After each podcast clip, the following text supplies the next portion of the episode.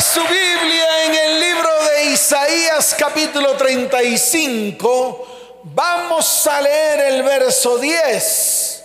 Libro de Isaías capítulo 35, el verso 10 dice de la siguiente manera. Y los redimidos de Jehová volverán y vendrán a Sión con alegría. Y gozo perpetuo será sobre sus cabezas. Y tendrán gozo y alegría. Y huirán la tristeza y el gemido. Amén y amén. ¿Cuántos dicen amén? Entonces es necesario leerlo en voz alta toda la iglesia ¿Están listos? A la voz de tres lo leemos todos juntos armónicamente. ¿Estamos listos? ¿A la voz de cuánto? Tres.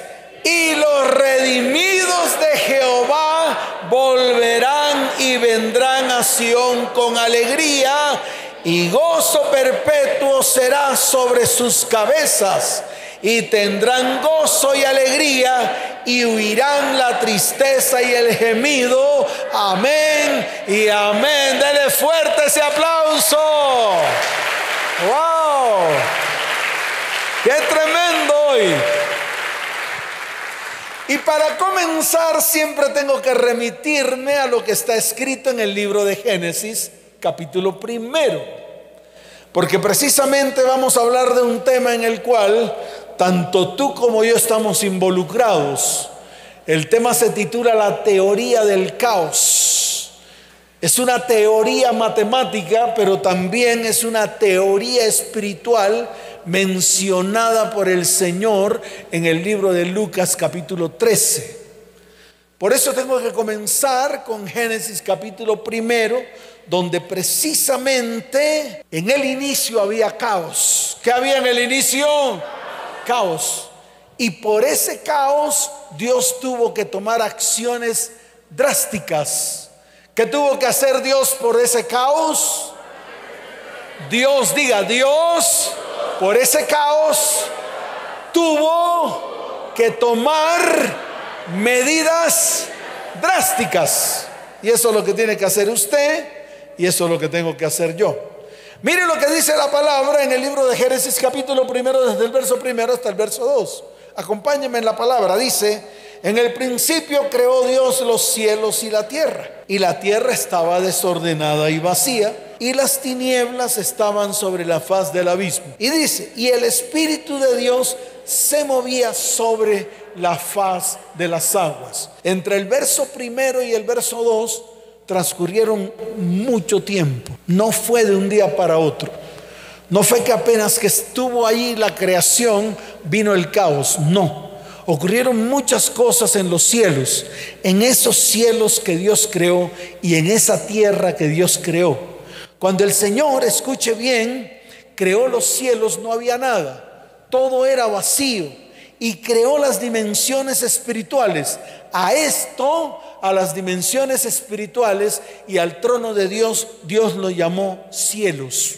Y luego creó el universo al cual llamó tierra. El universo entero lo llamó tierra. Al trono de Dios lo llamó cielos. Y entre esa creación, escuche porque es importante que usted esto lo entienda, entre esa creación y lo que se armó, ese caos que se armó, transcurrieron mucho tiempo, porque la gloria la tenía solamente Dios. Pero Satanás, ¿quién? Dígalo fuerte, ¿quién? Satanás comenzó a, a anhelar ese trono de Dios, a anhelar ese cielo. En su corazón vino rebeldía y colocó rebeldía en todos los ángeles que habían junto con él y que juntos adoraban a Dios. Y en algún momento, porque esto lo tiene que entender, en algún momento él decidió, tomó la decisión que hizo don Sata. Tomó la decisión. Muchas veces nosotros somos don Sata. Ah, no, pastor, yo no soy Sata. A veces somos don Sata, tomamos decisiones como las tomó él. Él tomó la decisión de rebelarse contra el trono de Dios. Tomó la decisión de ser rebelde ante los ojos de Dios. quiso usurpar el trono. Y como no pudo, entonces Dios lo lanzó como un rayo. Lo que, dígalo fuerte, ¿qué hizo Dios? Lo lanzó como un rayo a su creación, a la tierra, al universo. Y el único lugar, escuche bien, donde había vida en ese universo que creó, allí cayó Satanás y abrió un hueco, puso tinieblas sobre eso que Dios creó llamado globo terráqueo. Ese planeta azul lleno de vida, lleno de verdes, ese planeta azul perfecto, cuando Satanás aterrizó, cuando cayó como un rayo, la tierra se convirtió en un desastre. Y yo quiero que esto usted lo entienda. Porque así como cayó en la tierra y generó desastre y generó oscuridad, cuando usted y yo le abrimos la puerta a Don Sata, cuando usted y yo le abrimos la que, dígalo fuerte, cuando usted y yo le abrimos la que, a don Sata, entonces escuche bien, lo que sucede es que le abre un hueco y comienza a reinar las tinieblas y la oscuridad en medio de su vida, en medio de su casa, en medio de su hogar y en medio de su familia. Y eso usted y yo lo tenemos que entender. Amén. ¿Cuántos dicen amén? Es que se quedaron calladitos como maquinando, pensando, como diciendo, uy, y muchos se ponen a temblar por esto, pero no toman decisiones firmes. Pero escuche esto, Dios inmediatamente actuó, porque Él tenía un plan para el hombre, para el ser humano. Él tenía un plan perfecto para el hombre, por eso se movió inmediatamente y envió su Espíritu Santo a que se moviera sobre esa oscuridad, esas tinieblas y ese abismo. Y dice la palabra en el verso 2 que la tierra estaba desordenada y vacía y las tinieblas estaban sobre la faz del abismo. Pero Dios hizo algo maravilloso, envió el Espíritu de Dios, el cual se movía sobre la faz de las aguas. En este tiempo el Espíritu de Dios se está moviendo sobre la faz de la iglesia y muchos todavía no se han percatado. En este tiempo el Espíritu de Dios se está moviendo sobre la faz de las familias y muchos no se han percatado. En este tiempo el Espíritu de Dios está descendiendo en la tierra para traer un segundo Pentecostés y muchos no han creído. Por eso no ocurre nada en sus vidas. Por eso no ocurre nada en sus familias. Por eso no ocurre nada en las áreas de su vida, de su casa, de su hogar, de su familia y de su descendencia. Y hoy es el día cuando, dígalo fuerte, cuando. Claro, hoy es el día en el cual vamos a levantarnos, vamos a creer en todo lo que Dios quiere hacer en medio de nuestras vidas, casa, hogar, familia y descendencia. ¿Cuántos dicen amén? ¿Cuántos dicen amén? Dele fuerte ese aplauso al Señor. Fuerte ese aplauso al Rey de Reyes. Entonces escuche, ese pequeño cambio inesperado condujo a resultados inesperados tanto a mediano como a corto plazo. Una acción realizada por Dios tuvo repercusiones en el futuro. En otras palabras, escuche iglesia, pequeños ajustes que cambian nuestro destino. Así como ocurrió en Génesis capítulo 2 pequeños ajustes, pequeñas intervenciones de Dios a través de su Espíritu Santo traen repercusiones en el futuro, cambios en el futuro. Así como pequeñas acciones de nosotros traen cosas nefastas en el futuro. Y el que tiene que escoger es usted. Porque el mismo Señor coloca delante de ti, delante de la iglesia, la bendición y la maldición. coloca delante de ti, delante de la iglesia, la vida y la muerte.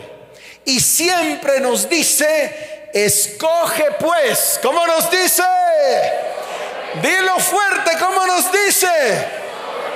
Escoge pues. Entonces la decisión es tuya, no es de Dios.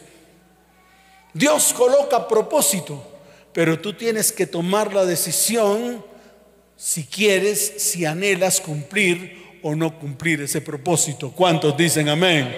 ¿Cuántos dicen amén? Por eso yo le quiero hacer esta pregunta a la iglesia. Y yo quiero que usted lo anote en el cuaderno. Yo quiero que los que están allá detrás de las redes sociales y detrás de la radio rápidamente cojan un lápiz y un papel, pero limpio, en blanco, dispuestos a trabajar, dispuestos a levantarnos para ejecutar lo que Dios nos está mandando hacer. Y la pregunta para toda la iglesia es, ¿qué pequeños ajustes? ¿Cuál es la pregunta? Dígalo fuerte, ¿cuál es la pregunta? ¿Qué pequeños ajustes tienes que hacer hoy en tu vida? ¿Qué pequeños ajustes tienes que hacer hoy en tu familia? ¿Y qué pequeños ajustes tienes que hacer hoy en tu descendencia para que cambie tu destino de maldición y de caos en bendición y orden? Eso es toda la pregunta. Pastor, esa es toda la pregunta. Mira tu vida, siéntate con calma delante de la presencia del Señor, toma un cuaderno, porque de pronto vas a tener que necesitar un cuaderno de 100 hojas, como el que necesité yo. Los pequeños ajustes que yo tenía que hacer no me cupieron en un cuaderno de 20 hojas. Mi esposa me compró un cuaderno muy bonito, me compró un cuaderno que lleno de muñequitos, bonito. Y me dijo, mi amor, te regalo este cuaderno. Y yo dije, ay, qué bonito. Al final le dije, mi amor, el cuaderno no me alcanzó. Entonces de pronto usted necesitará un cuaderno de 100 hojas, como el que me tuvo que comprar mi esposa, de color azul, bonito, de líneas bien dibujadas, de hojas de color amarillo, bonitos. Y ahí comencé con un lápiz que me regaló mi hija Andrea un esfero que tenía un muñequito en la punta. Y cada vez que escribía, ese muñequito se movía y me hacía mofas. ¿Qué hacía el muñequito conmigo? Claro, me hacía mofas, me recordaba que tenía que escribir todos esos pequeños ajustes que tenía que hacer en mi vida, en mi familia y en mi descendencia para que llegara, viniera la bendición a mi casa, a mi hogar y a mi descendencia. ¿Cuántos dicen amén? ¿Cuántos dicen amén? Dele fuerte ese aplauso al que vive por los siglos de los siglos.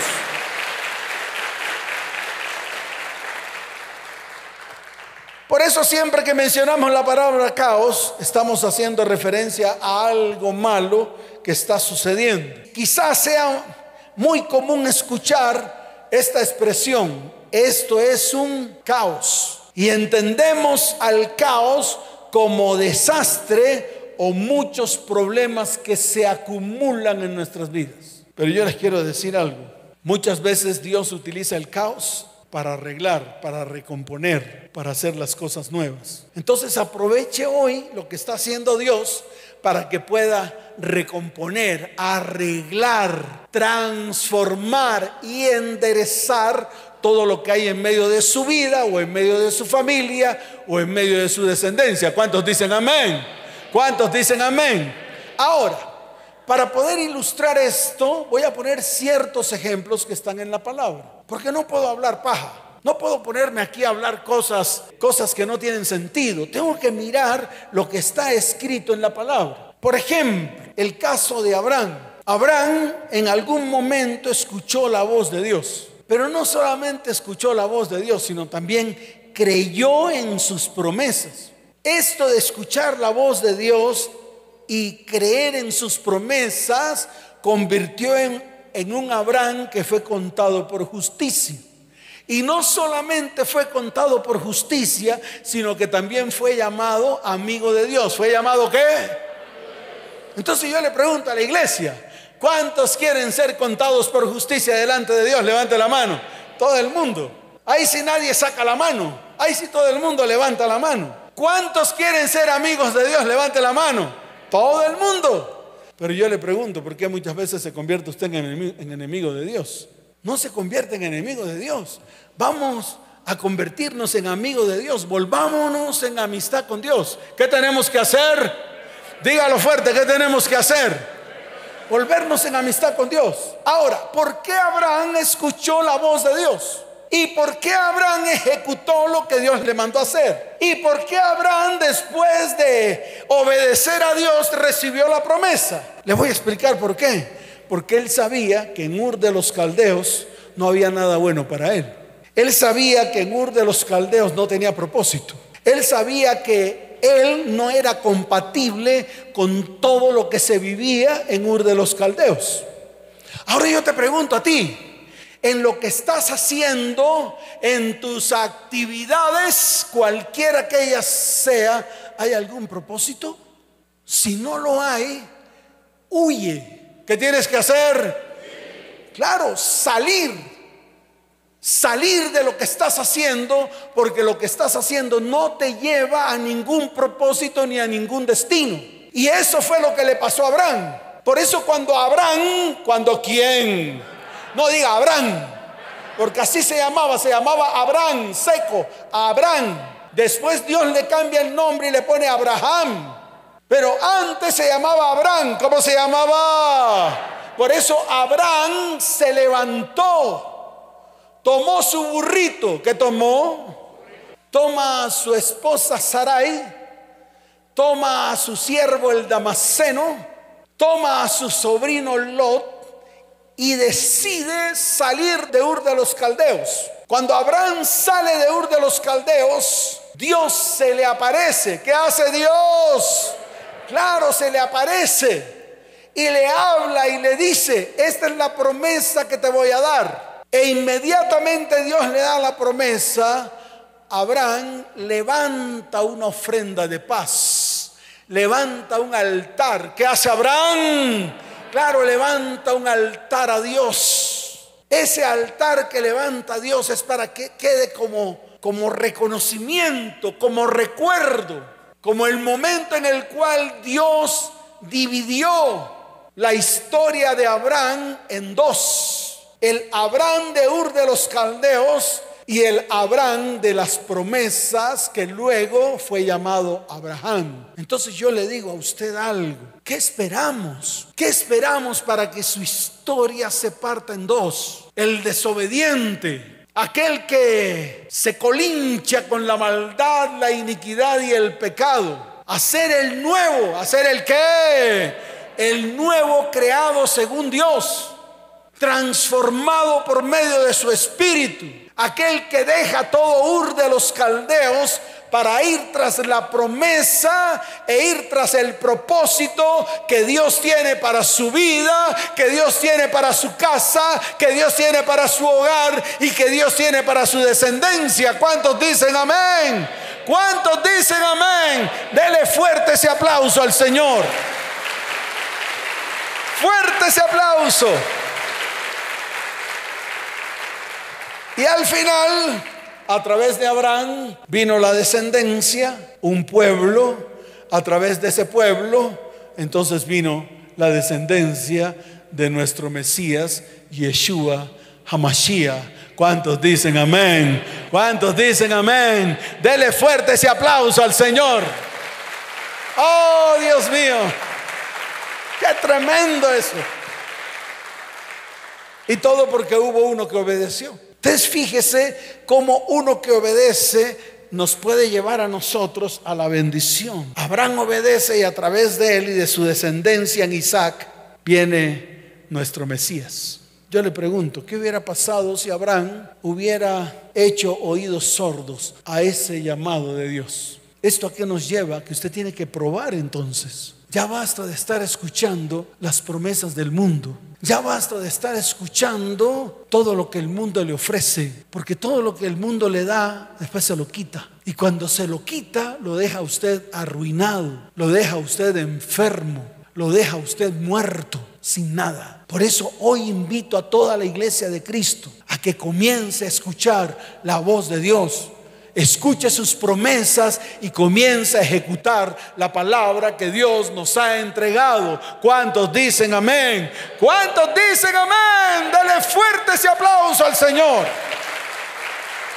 ¡Wow! Y el segundo caso que está escrito en la palabra, que le ocurrió precisamente al rey David. ¿Qué pasó con el rey David? Un día se le dio por no ir a la guerra. Dijo, no, yo, yo prefiero dejarle esa tarea al general del ejército. Y lo mandó. Y él se quedó allí, en su trono. Y dice la palabra que una tarde cualquiera, una que, si un día cualquiera se asomó a su balcón y cogió los binoculares. Pastor, en ese tiempo no había. Yo no sé, pero es que nosotros tenemos un binocular automático. Vemos cualquier escoba con falda y ahí mismo le ponemos el ojo. Estoy hablando de hombres, ahora voy a hablar de mujeres. Ven cualquier transmilenista simpático ahí y le ponen el ojo. Medio le dicen cosas bonitas en el oído y ahí mismo huelen. Y yo le digo algo, ya está bueno. Porque esto mismo que te ha pasado a ti por tomar malas decisiones le ocurrió al rey David, siendo rey, teniendo el poder, Solamente el rey David abría su boca y todo en él se cumplía. Todo. Él decía ah y ya estaba la Z aquí con él. Y un día se puso a mirar en el terrado de su, de su reino, ahí en el terrado donde él gobernaba. Y miró a lo lejos y vio una mujer. No sabía quién era, no sabía cómo se llamaba, pero la vio. Y yo creo que no la vio una sola vez, yo creo que la vio varias veces, varias tardes mientras el ejército de Israel peleaba, se daba garrote contra todos los enemigos, él estaba allí en el terrado echándose fresco y viendo cómo la mujer aparecía todos los días a lo lejos y se bañaba allá en su patio. Y un día se le dio por llamarla y un día se le que. Dígalo fuerte y un día se le que. Claro, se le dio por llamarla. Un día la tentación fue más fuerte que su carácter. Un día la tentación fue más fuerte que su comunión con Dios. Y la mandó a llamar. ¿Qué hizo el rey David? Dígalo fuerte, ¿qué hizo el rey David? La mandó a llamar. Y ahí comenzó su caos. Se llevó por delante a cuatro de sus hijos. ¿A cuántos se llevó por delante? Cuatro.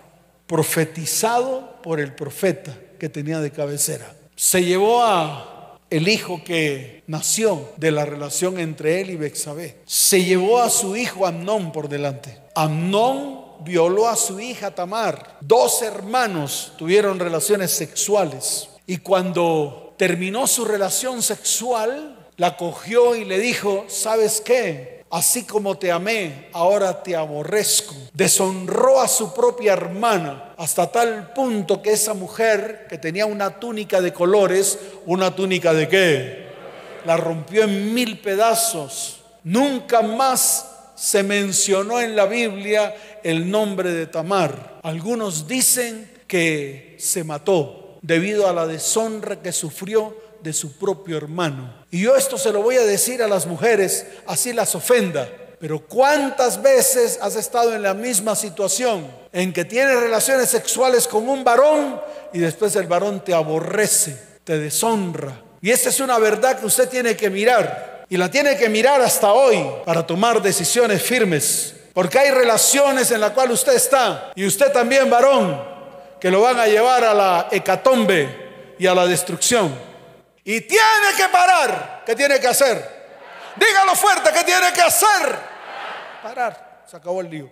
Y eso le pasó al rey David, un hombre poderoso, con la diferencia que usted no es poderoso. En cambio, él sí tenía de todo. Bexabé queda embarazada. Para poder cubrir su pecado, manda a llamar a su marido, que era uno de los que pertenecían al ejército de Israel. Y el man vino la primera vez y los hartó de ron. ¿Los hartó de qué? Claro, de trago. Y el rey David pretendía que el tipo borracho fuera donde su mujer a que se acostara con ella para que ese hijo que había hecho él se lo zampara al marido. Pero el man no aguantó un brinco, el man no aguantó un qué, no aguantó tres tragos y quedó dormido antes de entrar a su casa. Le dieron aviso. Eh, rey David, rey David ocurrió algo inesperado. El marido de Bexabe se durmió ahí a la puerta de la casa y no pudo entrar. Y no hizo nada con su mujer. Y yo me imagino al rey David rascándose la cabeza. ¿Y ahora qué hago? Lo mandó a llamar otra vez. Y entonces llegó este varón y le dijo, rey, la palabra de Dios dice, ¿cómo le dijo? La palabra de Dios dice que en tiempos de guerra yo no puedo acostarme con mi mujer. Y fue y se devolvió a la batalla, al campo de batalla. Entonces escribió una carta. ¿Qué hizo el rey David? Escribió una carta al comandante del ejército y le dijo, necesito que el marido de Bexabé muera. Planeó hasta un asesinato. Y yo quiero que usted vaya tomando nota para que usted también escriba qué cosas ha hecho y qué cosas ha anidado en su corazón y en su mente lleno de maldad y de iniquidad. Porque esto lo hizo el rey David. Pero yo estoy seguro que tanto ustedes como yo también lo hemos hecho. Hemos planeado maldad. Hemos anidado maldad en nuestra mente y en nuestro corazón. Y lo peor de todo es que lo hemos hecho verdad. Y hemos convertido nuestras vidas en una vida llena de maldición, de pecado, de iniquidad que hemos transferido a nuestros hijos y a nuestros descendientes hasta la tercera y cuarta generación. Y eso es lo que nosotros hemos hecho, así como lo hizo el rey David. Se llevó por delante a cuatro de sus hijos. El bebé que nació, nació muerto. Amnón, su hijo, lo mató su otro hermano, Absalón, hermano de Tamar. Absalón se sublevó contra su propio padre David. Absalón fue muerto también. Y su otro hijo, Adonías, quiso usurpar el trono del rey Salomón. Y Salomón también lo mandó a matar. Cuatro tantos. Así como lo dijo el profeta, esto te costará cuatro tantos. Entonces yo quiero que usted lo entienda, porque todo esto está escrito en la palabra. Anote las citas y, léalos en su casa.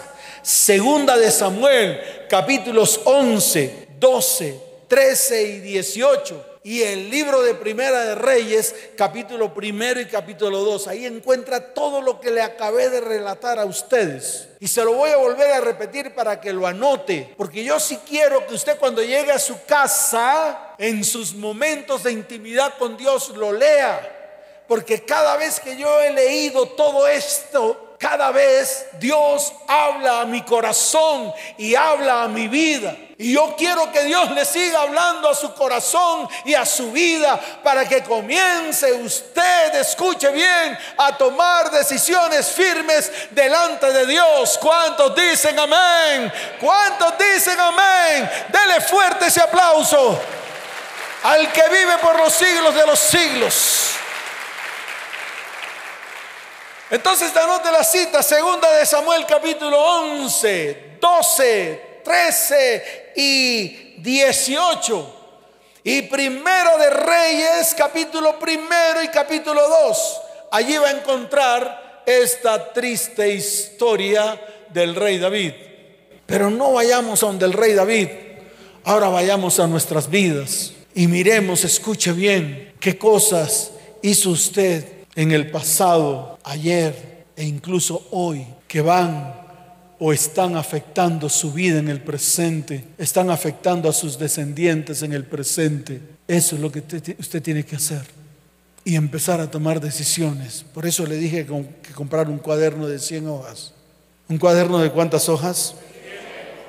Por eso le quiero decir algo. Nuestra vida en Dios funciona como la teoría del caos en el cual nosotros somos los encargados de darle punto final. Usted y yo somos los encargados de darle punto final. Jesús lo declaró en el libro de Lucas capítulo 13. Vaya al libro de Lucas capítulo 13. Libro de Lucas capítulo 13. Mire lo que dice la palabra desde el verso primero hasta el verso 5. Quiero que lo leamos. Quiero que todos tomen la Biblia, dice la bendita palabra del Señor. En este mismo tiempo estaban allí algunos que le contaban acerca de los Galileos cuya sangre Pilato había mezclado con los sacrificios de ellos. Respondiendo Jesús les dijo, ¿pensáis que estos Galileos, porque padecieron tales cosas, eran más pecadores que todos los Galileos? Porque eso es lo que hacemos. Pensamos que nuestro papá hizo peores cosas que las que estamos haciendo nosotros. Entonces nuestro papá es un maldito y no le hablo por todo lo que hizo y le tengo odio por todo lo que hizo. Y vamos a ver que lo que usted está haciendo es de igual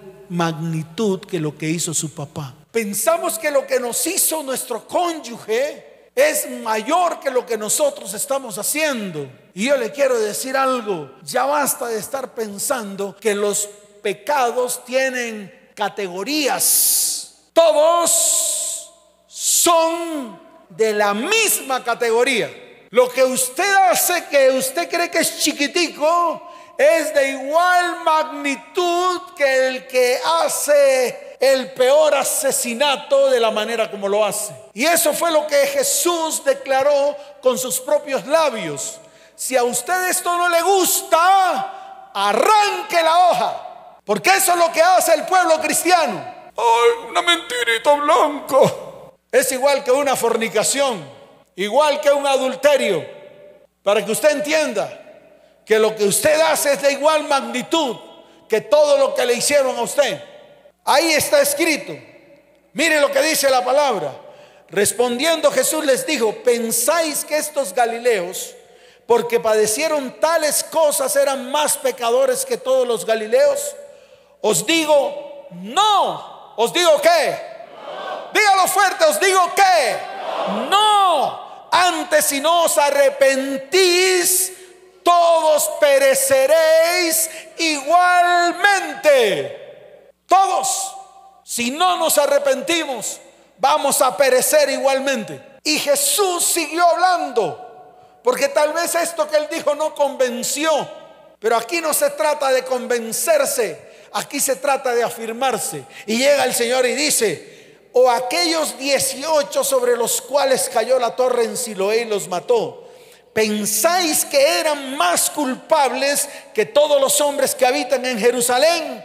Os digo, no, os digo que, dígalo fuerte, os digo que, no antes, si no os arrepentís, todos pereceréis igualmente. ¿Cuántos dicen amén? Dele fuerte ese aplauso al Señor. Fuerte. Y esto que mencionó Jesús en esa palabra en el libro de Lucas capítulo 13 es lo que la Biblia habla de la teoría del caos espiritual pequeñas cosas que hemos hecho generan grandes consecuencias. ¿Generan qué? Dígalo fuerte, ¿generan qué? Grandes consecuencias, por pequeña que sea. Así sea chiquitica, mediana, grande. No sé qué tamaño le ve usted a eso. Hoy, por ejemplo, el tamaño de la fornicación es, eso yo conozco al man hoy y en la tarde de una vez estamos en una cama disfrutando. Porque eso lo hace todo el mundo. Y eso no es nada. Como dicen? Mas yo les digo, no. Antes si no os arrepentís, vas a perecer. ¡Ay, pastor! Entonces ordene su vida. Ordénela. ¿Por qué no tiene los pantalones para ordenar su vida? Porque así como se le encara a su man, no hace lo mismo con su vida y encara su vida y toma decisiones firmes. Y si ese man que está ahí la está maltratando, párese firme. Que así como usted se acostó con él, ahora se para firme y le dice no. Para que usted vea la reacción de ese hombre y verá cómo se le derrite en su cara. Y entonces usted lo coge, lo envuelve, y le da una patada y lo manda a Monserrate. Y nunca más ese hombre la va a maltratar. Y lo mismo usted, varón. Si no puede con el pecado, encárese que tiene que hacer. Dígalo fuerte que tiene que hacer encararse y decir, Señor, voy a ordenar mi vida porque quiero una vida recta delante de tus ojos. ¿Cuántos dicen amén? Dale fuerte ese aplauso al que vive por los siglos de los siglos.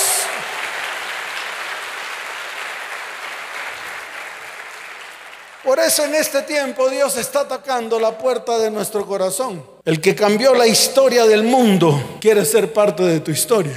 Déjalo meter. Deja que se meta en tu historia. Ay, es que no me permite hacer cosas. Mire, la misma palabra lo dice. Todo te es lícito. Todo, pero no todo te conviene. Entonces, antes de tomar cualquier decisión, mira eso que estás haciendo hoy, a qué consecuencias te va a llevar. Para que después cuando te lleguen las consecuencias, no digas, nadie me advirtió. Pues yo te estoy advirtiendo y te lo advierto hoy. Si nadie te lo había dicho antes, alguien te había dicho antes esto, pues yo te lo estoy diciendo hoy. Y déjeme decirle algo. Esto que estoy diciendo viene del Dios de lo alto, no viene de mi carne. ¿Cuántos dicen amén? ¿Cuántos dicen amén? Por eso Él quiere ser parte de tu historia. ¿Sabes para qué? Para comenzar a hacer todo de nuevo. Claro, para comenzar a hacer todo de nuevo. El problema radica en que no queremos soltar lo que ha traído destrucción a nuestras vidas. Seguimos cargando el peso de las consecuencias del pecado, el peso de las consecuencias de la maldad y la iniquidad. Por eso yo le insto a la iglesia que comencemos a partir de hoy a buscar a Dios, de entregarle nuestras vidas. ¿Y sabe qué va a hacer Él en nosotros? Él nos va a dar una nueva vida. Él nos va a ayudar a escribir una nueva historia, tal y como está escrito en el libro de Segunda de Corintios capítulo 5, verso 17. De modo que si alguno está en Cristo, dígalo fuerte, nueva criatura es. De modo que si alguno está en Cristo, ¿qué? Dígalo fuerte, es nueva criatura es. Y además dice algo, las cosas viejas pasaron, he aquí, todas son hechas nuevas. Por eso Dios puede crear un nuevo orden en su vida cuando todo está desordenado. Pero es necesario que nosotros comencemos a quitar todo lo viejo para que Dios comience a colocar todo lo nuevo. Usted tiene que romper con todo lo viejo para darle paso a todo lo nuevo. Y si Dios te quiere comenzar a transformar, déjeme decirle algo, lo primero que se genera en su vida es un caos. Por eso es necesario que usted escuche bien, suelte todo lo que le estorba, todo lo que le que. Dígalo, todo lo que qué. Claro, todo lo que le estorba. Sus esclavitudes porque muchos son esclavos del pecado. Sus deudas, porque muchos están hasta aquí de las deudas.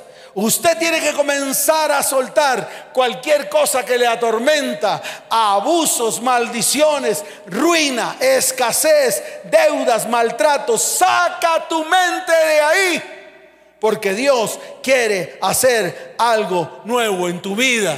Él anhela romper ese odre viejo y agrietado para darte un odre nuevo y allí colocar su vino, allí colocar su unción, allí colocar el gozo que necesita tu vida, tu casa, tu hogar y tu familia. ¿Cuántos dicen amén? Y eso está escrito en el libro de Mateo. Vaya Mateo. Libro de Mateo capítulo 9. Wow. Vamos a leer desde el verso 16 en adelante. Mire lo que dice la palabra del Señor. Nadie pone remiendo de paño nuevo en vestido viejo, porque tal remiendo tira del vestido y se hace peor la rotura. Ni echan vino nuevo en odres viejos, de otra manera los odres se rompen y el vino se derrama y los odres se pierden. Pero echan el vino nuevo en odres nuevos y lo uno y lo otro se conservan juntamente. ¿Cuántos dicen amén? Dele fuerte ese aplauso al Señor, porque el que tiene oídos para oír, que oiga lo que el Señor está hablando hoy. Fuerte ese aplauso al que vive. Vamos a colocarnos en pie. Wow. Por eso le quiero decir algo a la iglesia. Ya basta de ser cobardes. Ya basta de ser tolerantes con el pecado, la maldad y la iniquidad. La autoridad se ha perdido. Las convicciones y los principios y fundamentos cristianos se han desviado. Esto ha traído desorden, ha traído división, ha traído destrucción familiar. Estamos destruyendo el futuro de nuestra descendencia. Y yo le voy a preguntar a ustedes, ¿cuántas personas cree que usted va a afectar en el futuro, en su descendencia? ¿Dos? ¿Cinco? Siete, por lo menos 30 personas afecta a usted, por lo menos, así como a usted lo afectaron 30 personas de sus ascendientes. Por eso hay que tomar decisiones, decisiones firmes, y tenemos que ir delante del Señor en este día. En el libro de Zacarías, capítulo primero, verso 3, la palabra dice, diles pues, así ha dicho Jehová de los ejércitos Volveos a mí, dice Jehová de los ejércitos, y yo me volveré a vosotros, ha dicho Jehová de los ejércitos. Cuando nosotros somos obedientes, cuando aceptamos a Cristo en nuestro corazón, todas las promesas espirituales se hacen realidad en nuestras vidas por medio de su sacrificio en la cruz del Calvario. Estos son fundamentos que usted tiene que guardar en su corazón para que se vuelva, vuelvan verdad en su vida. Yo quiero que hoy cierre sus ojos, incline su rostro. Yo sé que muchos están con problemas económicos. Esos problemas económicos fueron llevados en la corona de espinas. La maldición y la ruina, la maldición de la ruina y la escasez fueron llevadas allí en esa corona de espinas. Los problemas físicos fueron llevados en el madero, porque está escrito en el libro de Isaías capítulo 53. Ciertamente llevó Él nuestras enfermedades. Y en Isaías 53, 5 dice, y por su llaga fuimos nosotros curados. Los problemas emocionales, en el libro de Isaías capítulo 53, en el verso 4, la palabra dice, sufrió nuestros dolores. Los problemas espirituales están registrados en Isaías capítulo 53, verso 5. Mas él herido fue por nuestras rebeliones molidos por nuestros pecados. El castigo de nuestra paz fue sobre él. ¿Qué más quiere iglesia? Todo lo tienes en tus manos. Dios no te ha negado absolutamente nada. Él ya lo hizo todo en la cruz.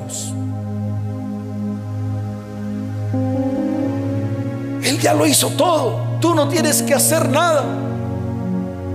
Él hizo lo imposible para que tú tomaras decisiones e hicieras lo, posible que está en tus manos. Es así de sencillo. ¿Qué necesitas si ya todo está escrito? La palabra ya está escrita, es incambiable. Ni tú ni yo la podemos cambiar. Pero lo que sí podemos hacer es que la palabra se cumpla en medio de nuestras vidas, iglesia. Levante sus manos al cielo hoy.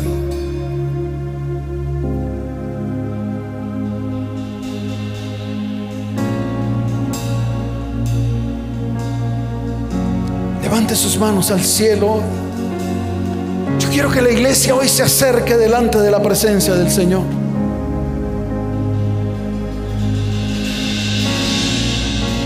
acércate delante de su perfecta presencia. Y dile, Señor, aquí estoy delante de ti. Tú eres un Dios que hace todas las cosas imposibles posibles. Por eso hoy rendimos nuestras vidas delante de ti delante de tu perfecta presencia. Jesucristo reinas con poder. soberano, victorioso rey. Ni la muerte pudo detener tu poder para vencer.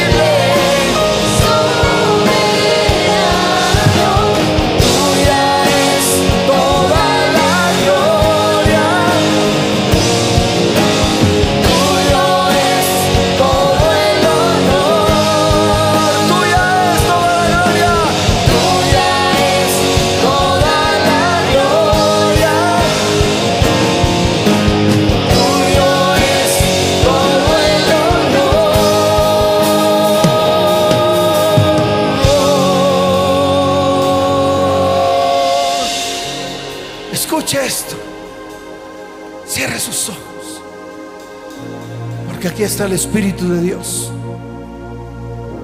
Él se va a mover en medio de su vida y en medio de la mía. Porque no importa el problema o los problemas que hoy tengas.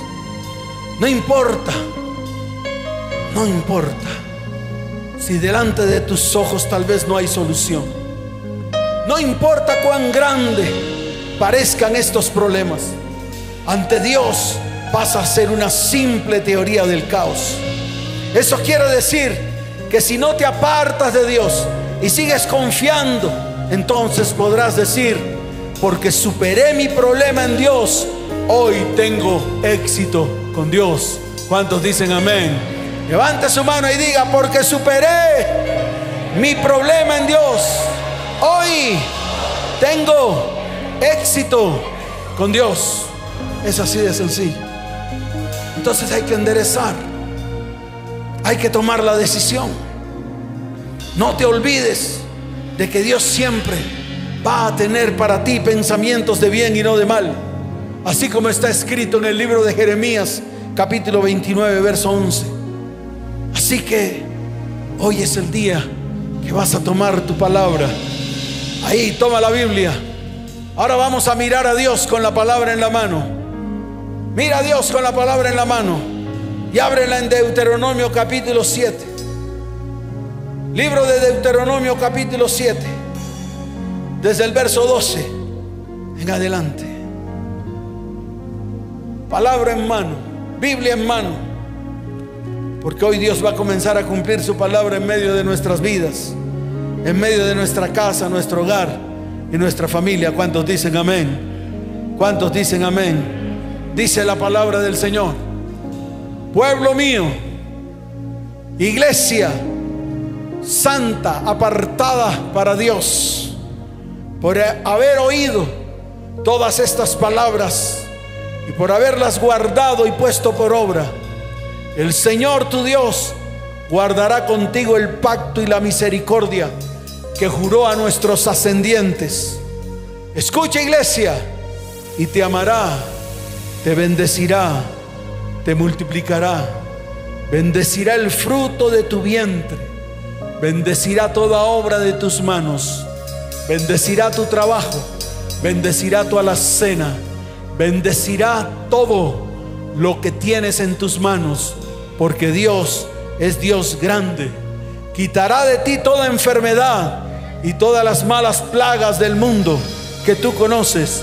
No las pondrá sobre ti. Antes las pondrá sobre todos tus enemigos. Y consumirás todo, diga, consumiré todos los enemigos que se han levantado contra mi vida, contra mi casa, contra mi hogar y contra mi familia. Y los pisaré con la planta de mis pies. Todos mis enemigos perecerán, mas Dios me amará y me bendecirá y me multiplicará y bendecirá a mis hijos y bendecirá a mi descendencia. ¿Cuántos dicen amén? ¿Cuántos dicen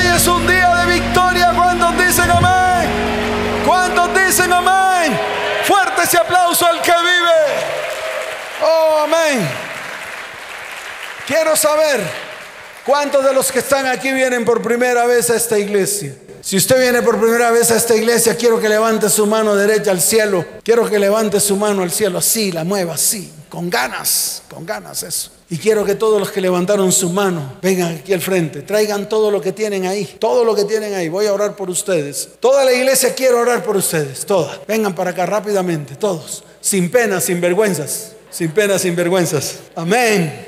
Amén. Aquí vengan, aquí, aquí en este lado.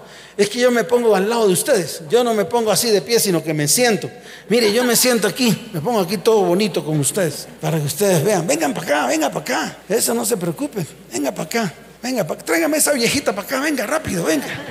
Tráigame acá que la quiero abrazar. La quiero abrazar. Oh, qué bueno. Oh, amén, aleluya. Dele fuerte ese aplauso al Señor. Ustedes también. Vengan para acá. Vengan para acá. Eso. Qué bonito es poderme reunir con ustedes y decirles que Dios tiene algo muy grande para sus vidas. Para usted también, viejita. Sí, para usted también que había dicho, usted en estos días había dicho que no había nada más, pero yo le digo, sí hay mucho más. Hay mucho más por hacer, mucho más. Y el Señor le va a dar la sabiduría para hacerlo. Amén. Eso que está pensando usted hacer, hágalo. Porque Dios está con usted. Amén. ¿Cuántos dicen amén? Quiero orar por ustedes. Quiero que hoy ocurra algo grande en sus vidas. No importa las necesidades, las dificultades. Todas delante del Señor son como agua. Se desvanecen. Yo he visto a Dios actuar. Lo he visto. De un momento a otro hay un de repente y Dios hace cosas grandes. Pero ¿sabe qué tenemos que hacer nosotros? Volvernos a Él con todo el corazón. ¿Qué tenemos que hacer? ¿Qué tenemos que hacer, iglesia? Ellos lo saben. Ahora ustedes lo tienen que aprender. Y desaprendan todo lo que aprendieron mal. Todo eso que le empujaron por la cabeza, desapréndanlo, porque no los llevó nunca a la bendición. Los llevó al sometimiento, más no a la bendición. Mas esta vez Dios quiere bendecir sus vidas, sus hogares, sus familias y sus descendencias. ¿Cuántos dicen amén? Démosle fuerte ese aplauso al Señor por ellos. Iglesia, extiende tu mano hacia ellos, tus manos así, todos así. Extiendan sus manos, inclinen su rostro. Voy a orar. Padre, yo presento estas vidas delante de ti. Padre, yo te pido que tú obres un milagro en sus vidas. Ellos están esperando ser cambiados y transformados por tu Espíritu. Señor, prepara sus corazones para que esto se cumpla en medio de ellos. Padre, hoy los bendecimos. Diga, Padre, hoy los bendecimos en el nombre de tu Hijo, Yeshua, el Mesías. ¿Cuántos dicen amén? Dele fuerte ese aplauso al Señor por sus vidas. Escuche, ahí está Luisito. Él los va a llevar a un lugar. Allí, escuche, le vamos a tomar los datos. ¿Para qué? Para contactarnos con ustedes y poder escudriñar un poco más de lo que les ocurre y poder orar. El grupo de intercesión está listo para orar por ustedes. El grupo de liderazgo está listo para recibirlos con los brazos abiertos para guiarlos y para bendecirlos. Amén. Entonces, por favor, sigan a Luisito y démosle un fuerte aplauso al Señor por ellos. Sigan a Luisito, por favor. Bienvenidos. Bienvenidos. ¿Cuántos dicen amén? Ahora levanten sus manos, iglesia. Levanten sus manos así bien en alto, los voy a bendecir. Padre, bendice a tu iglesia, iglesia cristiana de te bendigo con todas las bendiciones que vienen del cielo y con todas las grosuras que vienen de la tierra. En el nombre de Jesús, amén y amén. Vayan en paz, que el Señor les bendiga y les ame con todo mi corazón. Vayan en paz.